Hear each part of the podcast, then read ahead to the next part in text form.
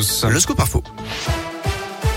À la une de l'actualité, la campagne vaccinale s'accélère. Olivier Véran a annoncé l'objectif d'arriver à 20 millions de doses de rappel d'ici Noël. Dans l'un, deux nouveaux centres de vaccination ouvriront dès lundi à Ambérieux et Villars-les-Dombes. En parallèle, au moins 30 personnes ont été testées positives au Covid deux semaines après avoir participé à une soirée tartiflette au club de foot de Renac en Ille-et-Vilaine où 120 personnes étaient présentes.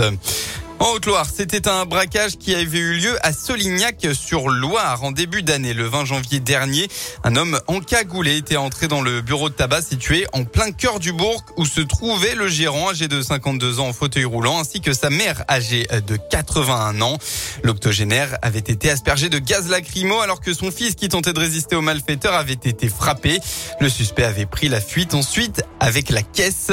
Après enquête, la gendarmerie a finalement identifié un homme dont l'ADN avait été retrouvé dans le commerce. Âgé de 31 ans, il a été interpellé jeudi dernier au Puy et présenté au parquet hier. Placé en détention provisoire à la maison d'arrêt du Puy, il sera jugé en comparution immédiate lundi prochain.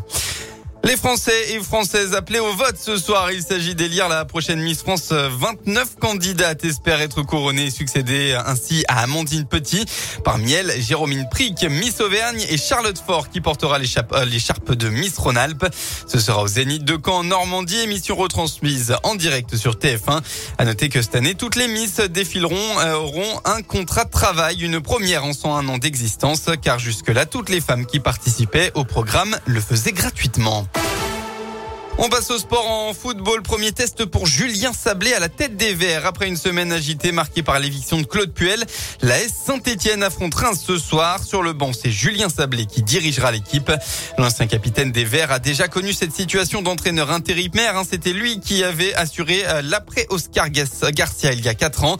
Et le bilan n'avait pas été concluant. Six matchs pour quatre défaites et deux nuls. Depuis, Julien Sablé était redevenu adjoint. D'abord de Jean-Louis Gasset, puis de Claude Puel. Et il espère cette fois réussir le pari de redresser les Verts. J'ai connu mon premier intérim. J'ai l'impression que c'est hier, mais il s'est passé beaucoup de choses depuis. Voilà, j'ai travaillé avec euh, Jean-Louis, j'ai travaillé avec euh, Claude. Ils ont une grande expérience de la Ligue 1 et il s'est passé beaucoup de choses depuis. Déjà d'un, je suis diplômé maintenant mais je suis le fruit de, toutes les expériences que j'ai vécues et de tous les gens que j'ai pu rencontrer. La première fois avait été difficile, vraiment je fais mon mea culpa. J'y suis allé comme un ancien joueur qui pensait tout connaître, j'étais pas diplômé, j'y suis allé en me disant euh, ça va le faire quoi. Mais j'étais pas prêt. Maintenant depuis trois ans et demi, j'ai travaillé. Aujourd'hui, je me sens légitime pour être à cette place-là. Eh bien, réponse dès ce soir. La SSE se déplace à Reims à 21h. Et puis hier, Nantes a dominé Lens, 3 buts à 2.